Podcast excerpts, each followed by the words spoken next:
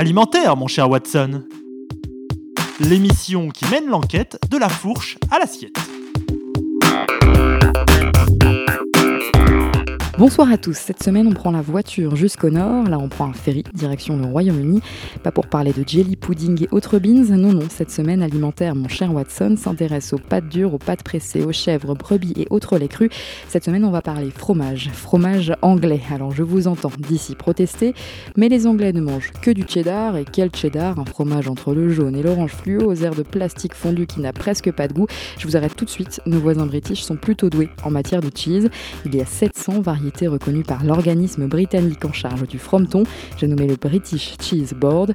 Alimentaire, mon cher Watson a traîné son micro dans la fromagerie Beaufils à Paris pour en savoir un peu plus sur le mystérieux fromage anglais. Le rendez-vous est donné au 118 rue de Belleville dans le 20e arrondissement de Paris. Nous sommes à la fromagerie Beaufils. C'est dans son bureau bien rempli qu'Emmanuel Carbone me reçoit. Ça fait 20 ans à peu près qu'il travaille dans le fromage. S'il vend du British cheese aujourd'hui dans sa fromagerie, ce n'est pas par hasard. Pendant trois ans, il a travaillé dans l'une des plus mythiques fromageries britanniques, la Neal's Yard Dairy. C'était il y a une dizaine d'années en fait... Euh, je connaissais pas le, fromage britannique. J'avais une, image vraiment assez lamentable du fromage britannique, comme, encore des gens peuvent avoir aujourd'hui, hein, le cheddar plastique et ce genre de choses. Et puis j'ai découvert un, monde complètement différent et, c'est vraiment le.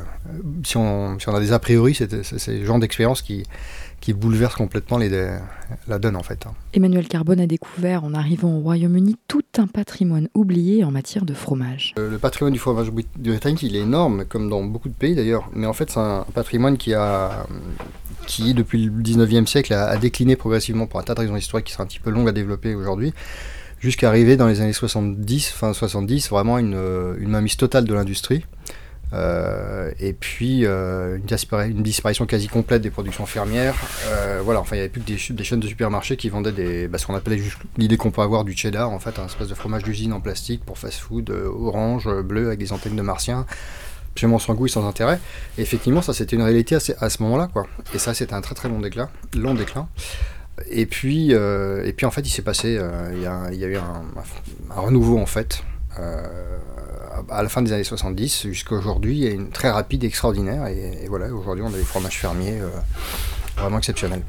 Si un fromage l'a marqué pendant cette expérience londonienne, c'est bien le cheddar, un fromage qu'il a complètement redécouvert sur place. À l'origine, le cheddar, c'est un véritable fromage au lait cru, fermier.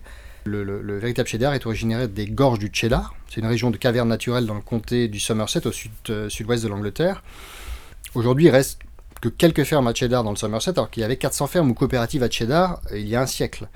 Oui, une dégradation très importante. Donc il y avait une tradition, hein, ça c'est sûr. On pense au cheddar euh, orange fluo qu'on a dans le supermarché ou dans nos burgers. Le vrai cheddar, il est comment? Bah, Le vrai cheddar, ce sont des, des, grosses meules en fait, euh, qui font plus de 20 kilos, qui ressemblent un peu comme en, taille comme ça, en morphologie, à un cantal ou un salaire, soit un laïol et qui sont recouverts d'un, de, tissu en fait, de, de, tissu en mousseline. Donc c'est un des procédés euh, vraiment typiques de fabrication du cheddar et de beaucoup de fromages anglais.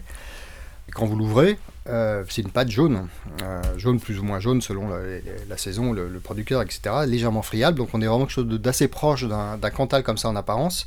On est vraiment sur un fromage comme ça extrêmement traditionnel et qui ressemble vraiment à un fromage et qui est très impressionnant. Et qui a du goût, j'imagine. Et qui a énormément de goût, qui, qui est au lait cru, qui est fermier.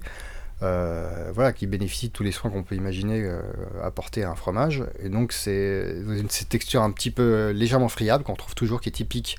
Et puis, il y a une incroyable longueur en bouche. C'est très très long en bouche. Voilà, ça persiste, ça persiste, ça persiste. Voilà, c'est très long en bouche.